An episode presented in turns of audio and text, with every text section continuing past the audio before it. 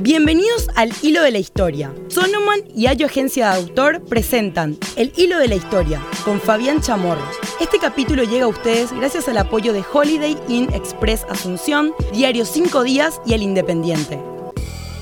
En este capítulo conocerás la historia del héroe, el intrépido, el valiente, el más corajudo, el mejor táctico del ejército paraguayo, José Eduigis Díaz.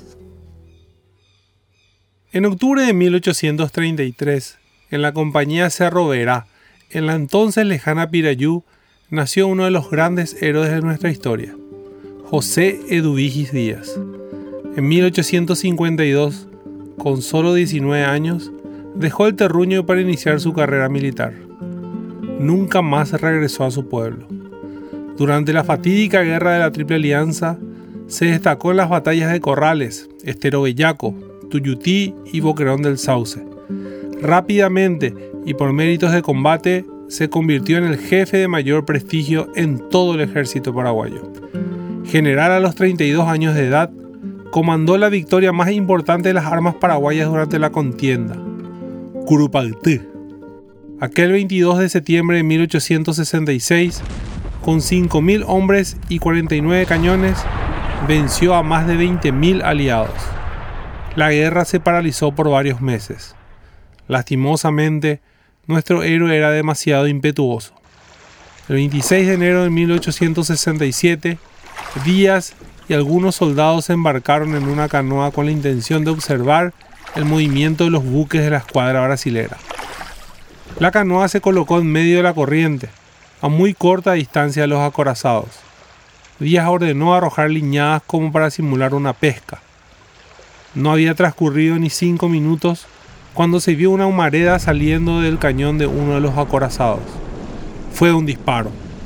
El proyectil rebotó sobre el agua para estrellarse finalmente contra la pequeña embarcación.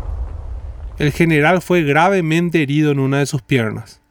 El sargento Cuatí, un indígena payaguá al servicio del Ejército Nacional, rescató al general. Nuevamente en Curupaytí, el mismo día redactó un telegrama al mariscal López para comentarle la grave situación. El intrépido oficial solicitó la amputación de su pierna. Un médico británico fue enviado inmediatamente. Díaz le pidió al cirujano proceder con rapidez. Rechazó el cloroformo y solamente pidió un cigarro. Luego de la intervención, fue trasladado al cuartel general de Paso Pucú. Todos los días fue visitado por el mariscal que se había procedido con celeridad ante la herida, su salud fue deteriorándose progresivamente. El 7 de febrero de 1867, ante lo inevitable, Díaz pidió la presencia de López. Después de encargarle su espada y lamentar que se fuera con la tarea inconclusa, su vida se fue apagando lentamente. Un sacerdote le tomó la confesión. Día preparado para el momento. Estaba vestido con sus ropas de general. Al lavarse la boca con agua tibia, hizo llamar al mariscal para la despedida. Sus últimas palabras fueron sobre el perdón y la patria. Falleció a las 4 y 45 de la tarde. Unos días después de su sepelio, se realizó el inventario de sus bienes. El general de mayor prestigio se había despedido con lo que llevaba puesto, más algunas mudas de ropa blanca, dos trajes usados y pequeños efectos. El hombre que quiso ir hasta Río de Janeiro para secuestrar al emperador Pedro II no tuvo que ver a su patria devastada. Quizás por eso fue bautizado como el afortunado.